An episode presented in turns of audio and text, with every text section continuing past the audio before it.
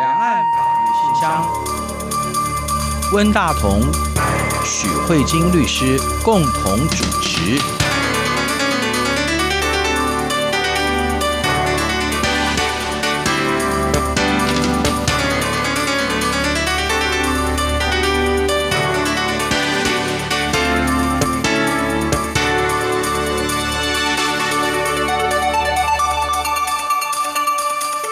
各位听众好，这里是中央广播电台两岸法律信箱，我是温大同。听众朋友大家好，我是许慧晶许律师。许律师上个星期跟我们介绍年终来检讨台湾的法律的发展吧，哈，嗯啊，今天呃许律师继续要跟我们介绍一个，也是呃大法官会议所做出来的一个解释哈，是关于那个所谓的交通事故的那个肇事逃逸这个概念哈。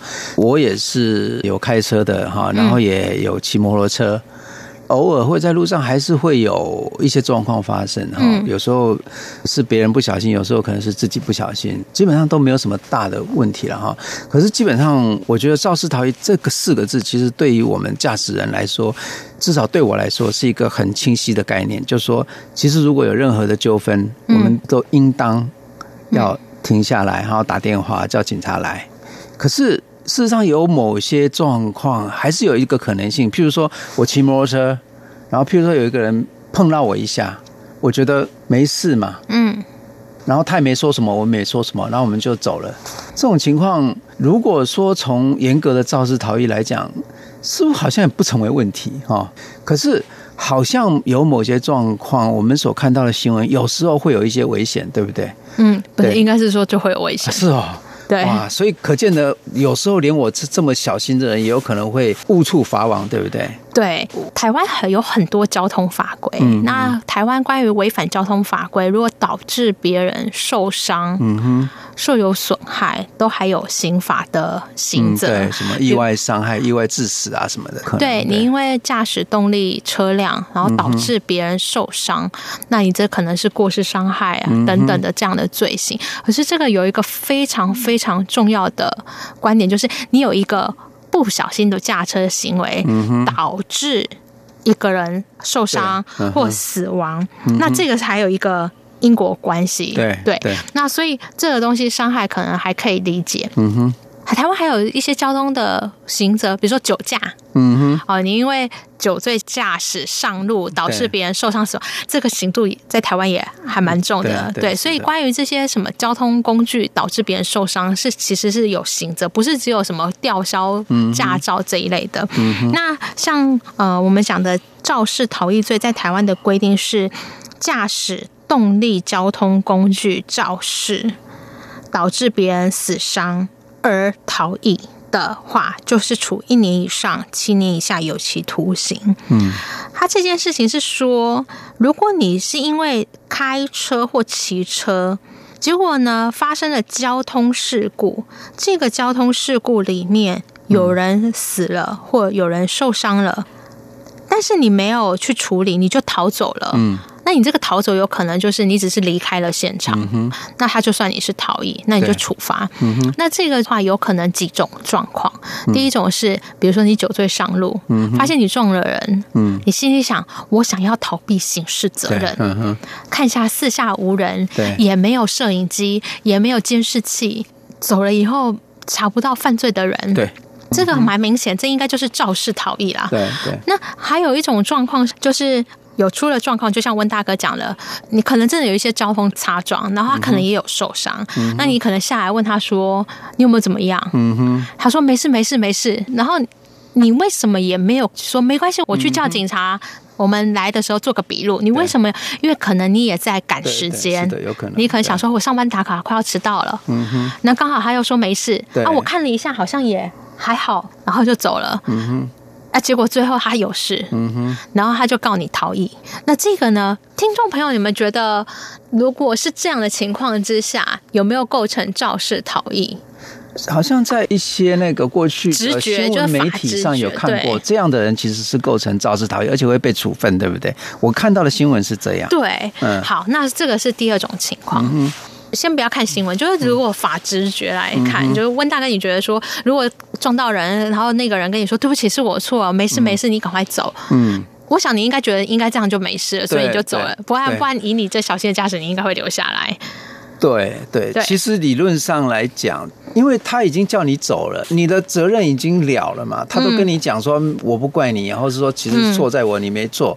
你是在人家的同意之下走的嘛？对。这样的话，其实根本上不叫做逃逸嘛。因为对，对，逃逸应该要像刚才第一种情况，就好像很故意，然后管你死活，赶快跑这样。对对对，就是我不要让人家知道，现在我别人知道我啊，而且他已经同意我走啊。这个基本上应该是没有什么法律责任才对。好，那这是第二种情况。嗯、第三种情况是我自己实际上处理过的案子，是我当事人是开车，嗯、然后那车子根本完全没有碰撞，就跟对方的车子完全没有擦撞，是那个机车他自己自己跌倒。啊、那只是说，因为、呃、他经过那边，对对，经过那里，然后他就走。时间上的关系，没有实际的因果关系。对，那个司机开车的司机是知道旁边有摩托车跌倒。嗯可是完全没有任何擦伤，所以他做的事情就是继续往前开，而且他车上还有乘客。那这样子有没有构成肇事逃逸？他没有肇事，这个应该不关他的事吧？那这就是三种情况。那我们就会发现呢，呃，在台湾的法律实务上引起非常大的争议，因为呢，这三种在台湾的法律情境里面都构成肇事逃逸啊！真的哦？对，哇。真的，尤其是第三种，那我不能接受。第二种好像其实不能接受，哎。第二种已经有点不太能接受了，对对，或者是说已经蛮大的不能接受。第三种是无法全然，对，太荒谬了，觉得很荒谬，只是路过而已，都不行吗？所以这就是怪你，谁叫你天时地利人和刚好出现在那里？这里面就真的引起大家非常大的困惑。很多人就因为你看这三种都不分青红皂白，每一个都有事，都有刑事责任，而且责任都很重。最低刑度是一年以上，对，一年以上七年以下有期徒刑。所以，即便你是那一种第三种，就是你只是刚好开车经过，旁边就有一个人就跌倒了，然后你也知道他跌倒，然后你就只是没有留下来停留，这种就坐一年以上的牢，哎，非常非常的重，哎。有实际上被判这样判吗？我自己的客户就是这样。哇，那你没有帮他辩到无罪吗？还是？我有跟法官讲说，一年真的太重了。然后他又是一个职业的驾驶，哦、所以我用了很多，就是跟他讲说，这有家庭要养什么。后来法官破例用减刑的条款，把他减到六个月以下啊、哦，一颗罚金，让他让他一颗罚金就算了。嗯、可是这个东西真的是可遇不可求哎、欸！天哪，不过也很冤呐，对不对？就超冤的、啊，这、嗯、我觉得这真的超冤的。他觉得他连一个罪都不应该有。对啊。那可是法官他已经很努力的帮忙，嗯、就是我能帮你做的就是减到不要让你去坐牢而已。嗯、可是钱可能还要缴一点，虽然你完全都没有做错事，嗯、对你唯一的做错事就是你继续开车。嗯哼，好，那这个部分的话，真的实物上太多这样的事情发生了，嗯、所以不断的送审都失败，就有人想说，我觉得。这个刑法一百五之四是危险的，我要来挑战它。那这个部分挑战也是受到很大的困扰。我们要来看原来刑法这一个肇事逃逸罪，它为什么这样规定？为什么不分青红皂白，只要你离开都算是有罪？嗯，他的意思是说。今天不是在处理谁有错没错，今天是处理说，今天你发现交通事故，有人受伤，我们希望呢，大家停留下来，赶快处理那个受伤的人的救护，因为交通事故人命关天嘛。他的意思是说，我今天要处罚的是。你今天知道有伤害，居然见死不救。对对，他就是处罚这样的一个状态。他的目的并不是要处罚有没有错，有没有错是什么过失伤害罪的问题。他说那个是另外一个法律的问题。我今天处罚是你今天看到有人因为交通事故受伤了，那可能跟你有一点关系，跟你有一点关系，然后你竟然就离开了。啊，是是，这个合理。对，所以依照这样的一个状况，他就会你看前面那种。故意逃逸，那一定是一定有，那没有问题。可是像你第二种情况，就是他说啊受伤没事没事，嗯哼，然后呢你先走，他说你怎么可以这样子呢？嗯哼，他说没事，他已经受伤啦。你怎么没有赶快增加他救援的机会？嗯、你是期待他坐在地板上跟你说：“我在脑袋再休息一下下，我可能等下就可以站起来。嗯”嗯、他意思是说你没有协助他提供救援的机会，他也觉得你是有问题的。嗯、第三种就是跟你有一点关系，你明明知道那个摩托车司机就摔倒啦，你为什么又跑了？他说你这都是一种遗弃的行为，他所以他处罚是一种遗弃的行为，所以这三种都有罪。啊、是可是这个遗弃的。你觉得这样有说服你吗？嗯，我觉得力道不太够，哎。先不要管刑度，假设刑度就是处那种什么拘役罚金也没关系。嗯，就是说，光你知道有人交通事故而受伤，你应该救援而没有救援，嗯、所以处罚你。你觉得这样的一个理由入罪，用刑法入你罪，嗯、就以那三个例子为例，你觉得有道理吗？我觉得其实也没有什么道理，因为见死不救哈是一个道德的谴责，可是跟你有一点关系。对，如果你没有责任的话，可是有没有责任需要厘清啊？是啊。譬如说第二种例子，我们已经厘清了，嗯、他已经说我你没事啊，你走吧。这种情况真的，我觉得真的没有什么责任可言。好，所以这个案子非常有趣，是我们当我们大法官一受理这个案子，嗯、你知道有多有趣吗？嗯、大法官总共一次就结掉十九件案件。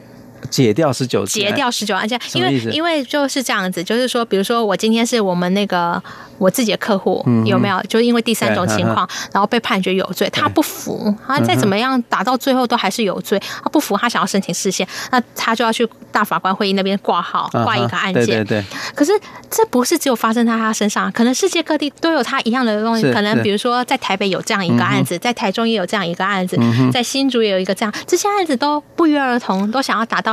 哦，大法官会会议，所以当大法官一受理，就是关于有十九件类似的案件，就已经被他受理了。可以对对对，然后他一次就结清十九个案子，是。然后这个案子有多有趣呢？这个案子有两个是个案的申请人，嗯，所以十九件嘛，有两个就是说啊，我就是怎么这样，我不服这个判决。其中有十七件是法官判不下去，有十七件的申请案是法官写事先申请书，是就是个案的法官在审理的时候真的是判不下去，判不下去，觉得太荒谬了。他觉得对对，他觉得这个法律太不合理了，太不合理了，你搞不清楚是非状况，然后每一。个很可恶的也要判有罪，不可恶的也要判有罪。对对，可是法官依法审判嘛，对他理论上都要判有罪。是，所以这些法官就说：“可是我觉得明明就是有问题的法律，所以我做一件事情，嗯、我停止诉讼，申请释释宪。嗯”如果大法官说这还是没有违宪，那我就照判，继续判吧。对，那如果违宪的话，至少这几个当事人都有救了。嗯。对，所以这个案子我觉得最有趣的地方就是在这里，就是陈审的法官，你看有那么多件案件哦，十七件，那很多了。对对对，而且我觉得最不容易的是，我不知道这样讲是不是对的。台湾的法官的工作量非常的多，他每天结他的案子都结不完了，他还要花时间写事先申请书。这不但没有减轻工作，还增加工作量。啊，对，我觉得这是一定造成他审判上很大的困扰，啊，是的，才会做这样的事情。对，所以呢，这个是有关这部分。那我们先讲完这个缘由以后，那接下来我们就来看大法官怎么样去解释这个肇事跟逃逸的事情。好，我们休息一下，马上回来。小小的小孩，今天有没有哭？是否朋友都已经离去，留？下了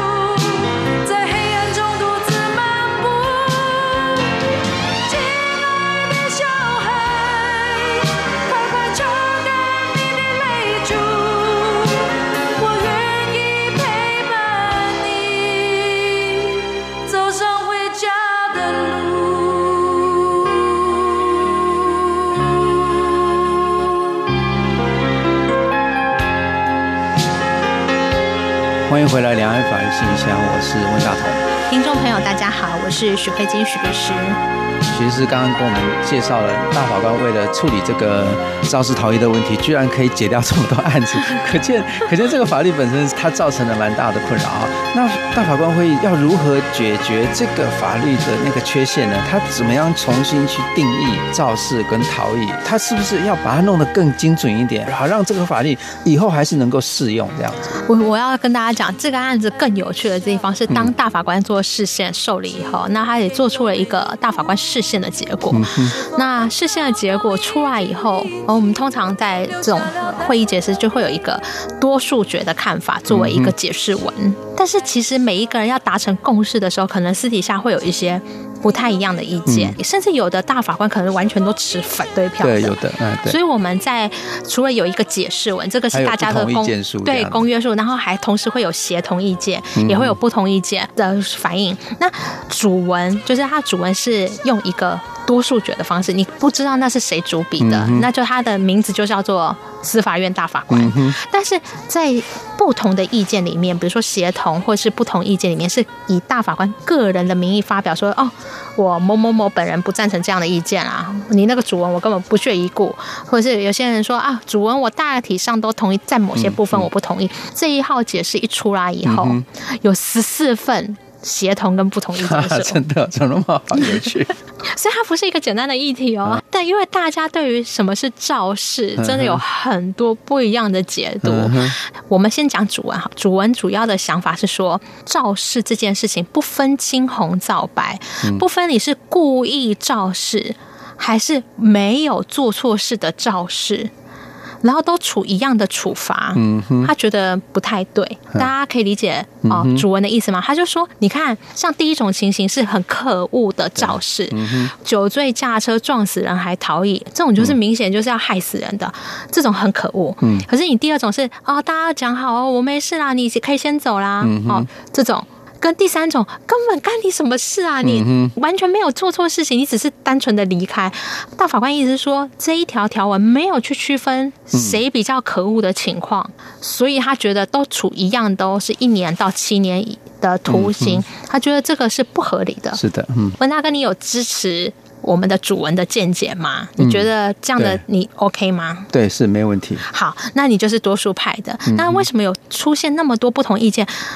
就有的大法官就说：“你是有问题吗？肇事就是出事了，嗯，这跟你有没有故意过失有什么关系？”哦，他从“肇事”这两个字一文解义来做解释，嗯，对。对是然后呢，有的大法官就会说：“因为他是在救人，不是在处理有没有责任，而且每一个人出事情第一时间都是什么？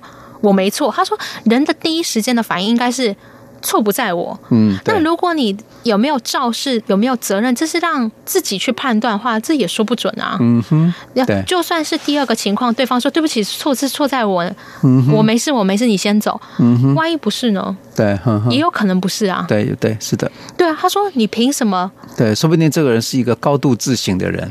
对啊真 真的不一样嘛？就是对啊，他的意思说没有第三者，公正的第三者来做。他说有没有肇事应该是法院说的会算，有没有做错事应该是法院或是鉴定机关说的算。怎么会让两个当事人来决定谁有没有做错事？所以他认为说，你虽然理论上听起来好像很合理，可是实际上好像不太可行。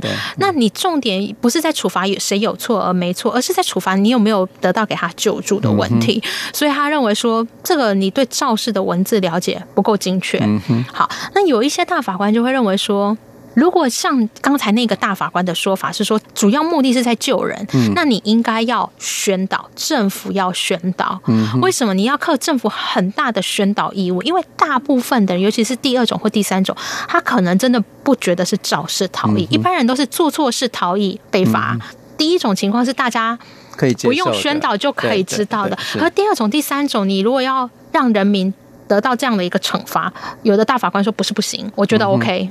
嗯但你政府要广为宣导，宣导到就是基本上 SOP，开车走在行进的路上，看到有人受伤就一定要停下来。嗯嗯、他说，如果你做到这样的宣导，我觉得 OK。嗯，他的意思是说，如果假设用这样的方式，嗯、那我觉得要克行政机关很强的宣导义务。你要告诉大家说，中华民国的法律关于肇事逃逸就是这样的规定。嗯哼。可是这个法律本来就是要挑战这个啊，对不 对？他所以大法官多数决都是。认为危险的。对，只是说大家在叙述的理由，有些人不太能接受那个解释文说要区分故意还是非故意的情况，有的人认为说。我还是觉得是违宪，因为这个条文太不合理了。可是我认为，如果你要让他有机会用最小的成本、立法成本或是修法成本，让他比较能继续可行的话，我觉得行政机关应该要努力的去宣导这样的一个知识。那也有大法官认为说。其实我觉得是不是大家都搞错方向了？嗯、其实今天重点不是肇事，因为肇事真的太复杂了。嗯、我也相信那些大法官说有没有肇事有没有错这件事情根本不应该让那个交通事故的当事人来判断。嗯、我觉得问题是逃逸，你应该处罚是逃逸。那什么是逃逸？逃逸就是不让你救助。嗯、那像温大哥你提到第二种情况，嗯、如果你留下电话号码说，哎，我的手机号码是这个啊，那我今天忙，我先走了。嗯哼啊，如果有问题，你再跟我联络。你可以留下人。他说这个不算逃逸，他只是没有等到警方来，可是他可以让你追得到资料。嗯、那这个就不能算是逃逸。对，对，对，他说你应该要分逃逸的方式，还是说他打了一一九以后他人就走了？可是他也有让你可以救助啊。嗯、哼只是因为每个人。你知道交通都是瞬间的，每个人后续的行程安排是什么都不一样，所以有的大法官认为说，我觉得这一条路还是危险，因为他没有搞清楚逃逸的重点。嗯哼，所以呢，他有些人在侧重不同的方面上，大家都有不同的看法。嗯，但这最后大家的公约数就是这一条法条实际上用起来真的很不合理，嗯，所以要求主管机关来处理。好，那接下来我要进入第二个有趣，因为这个大法官不是在处理肇事逃逸是危险的问题，他处理的是不分青红皂白就把所有的情况都认为处一样的刑度，他是是危险的。再来，他也是处理刑度的问题，因为其实肇事逃逸不是台湾才有的法律规定，其实中国也有几乎一模一样的法律规定。那中国的法律规定基本上跟台湾的用词都非常的像。他们的立法目的也不是在处罚谁对谁错，而是都是一样，都是处罚说今天有发生交通事故，你没有去处理，就应该要留下来处理。对对对，所以其实中国也许在实践上也会跟台湾产生类似的问题，就是说，如果依照那个立法目的的话，照道理说前面今天举的这三种例子都算嘛，那都有可能构成这个肇事逃逸的可能。但是呢，台湾的刑度也同时被。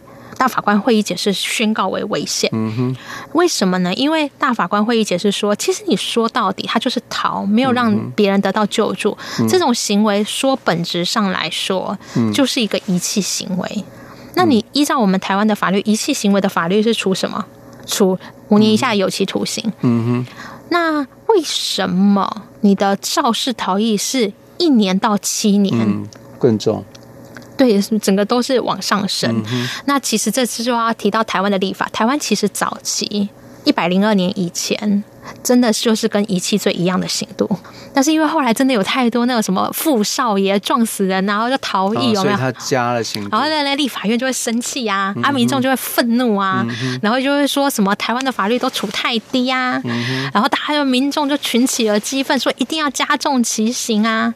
所以后来就是民众反映的结果，我们就刑度说哦，好吧，那就是那个开车撞死人这件事情，这太可恶，一年到七年，就是因为这个原因而加重的。那大法官就说：“啊，我可以理解大家很愤恨，可是问题是，这种不是只有处理那种很可恶的，就是第一种的情况，你同时也会处理到其他第二种、第三种的情况，所以他认为这个刑度还是。”太重了！你如果要用这么重的刑度，要处罚第一种那种很可恶的，嗯，你可以用立法的技术把这几个做区隔，嗯，比如说到最后鉴定起来没有错的人，可能就是要六个月以下啦，嗯，或者是很可恶啊，明知要做错事，然后又逃逸的，那我们给他加重啊，嗯，你要做区隔，你不能全部的人都一体适用。嗯，他觉得一年到七年这个东西有点太重了，那台湾一年到七年就被认为太重。嗯，那中国这边的话，关于肇事逃逸，他们的刑度更重哦，还三年到七年。所以我觉得这已经算是个重罪了耶。对对对，我觉得啦，因为我觉得中国更有可能是中国地又大，嗯，然后呢，尤其是有一些省份比较荒凉的省份，比如说可能地广人稀，这真的是感觉很可恶的行为，可能甚至有可能鼓励大家一旦肇事就可以采取更极端的行为，以卸除自己的责任。所以在法政策上，当然有时候就会想要用重点吧，嗯、我觉得。可是我觉得大法官会议解释就是，我觉得这一号解释，嗯，蛮好的地方就是他有很认真的去思考关于。行为的太阳，因为有时候法律因为很抽象，所以可能没有办法面面俱到。刚刚好有这些具体的，实际上在司法的个案，嗯、让大家去思考，原来这些看起来没有问题的法律，嗯、实际上在运作上可能会产生什么样的问题。那也因为这些会有什么样的问题，大家既能去检讨我们的刑度的用刑的问题。那我觉得这个解释在这一方面，我觉得算是还算有贡献。嗯、那我觉得呃有一个。个大法官就是黄昭元大法官，他其实在他的协同意见书，我觉得讲的也还蛮值得现在大家思考。他说，在这个媒体版面都闹很大。网民都很多意见的时候，嗯、那我们的立法跟我们的执法要怎么样去平衡？嗯，是一件非常重要的事情。是不是因为媒体或是网民的反应，我们的立法就随波逐流？嗯、还是要立法，还是要谨守它保护人权，同时也在维持法律秩序的情况，应该要守住。是。因为台湾近几年真的很多时候是因为媒体的版面操作而去动这个法律，嗯、那你这样一旦动法律，就会产生刑度彼此不相当。比如说以遗弃罪来说，大家其实本质上是相同行为的东西，嗯、你却有不同的刑度。那这个大法官是有提到说，虽然这还是立法的权限，不过作为一个司法的审判者，还是要提醒立法机关尽量不要再犯这样的错，你应该冷静下来。嗯不是所有会吵的孩子就有糖吃，嗯、我觉得这一点也是算是一个在岁末年终的提醒吧。嗯、因为我们其实确实可以看到，不是媒体而已，而且甚至连自媒体的影响力也越来越大了。嗯、对，那这些自媒体或是媒体都会影响到政府做决策。嗯、那我觉得这样的一个提醒。我个人是觉得还蛮重要的。嗯、那刚好跟大家分享这个案子以外，我主要也是因为觉得中国可能也有类似，因为有相同几乎一模一样的法规，嗯、那或许也可以是一种提醒吧。那大法官会主流意见已经认为说，我们现行的关于这个肇事逃逸的法律违宪之后，违宪之后，它后续的处理。是怎么样？是说立法机关还要重新去做一个新的立法吗？对对，就是它会有一个措施，嗯、就是。我们不是有说十七个案件是法官申请的吗？对，对。那这个部分法官就会解套，因为这案子做出来以后，就那几个十七个案件，法官就可以说哦，因为这个法条已经被宣告违宪，我认为这些人可能刑度没那么重，然后或者是要判无罪，他就可以判无罪。但是立法机关可能就要重新去解释这个法律，但是他至少是立即就失效的。对，就在那个没有区分。是故意或过失的九个案子就已经可以重新对对，可以开再开始救济，他可以重新用一个新的方式去审。对对对对对。那我觉得这个也是蛮有趣的，而且我真的觉得，你看哦，有这么多在法律上遇到不合理的状况，还是有很多人很积极的去挑战这些法律的权威，让大家更努力的去思考这个法律目的背后到底要保障的是什么权利，侵害的又是什么样人民的自由权？我觉得这个这一。点真的还蛮珍贵的，对，也可以看出我们的法院的法官们其实还是蛮认真的在做审判。对，好，那因为今天是时间的关系，嗯、那呢，尤其是岁末，岁末真的很多很多什么聚会啦、party 啦，对对，大家都会在岁末可能就是跟朋友聚个餐，所以呢，我想说这个跟交通有关的部分也算是应景吧，我觉得。那祝各位听众朋友行车平安，新年愉快。好，谢谢许律师，我们下周同一时间再见。大家拜拜。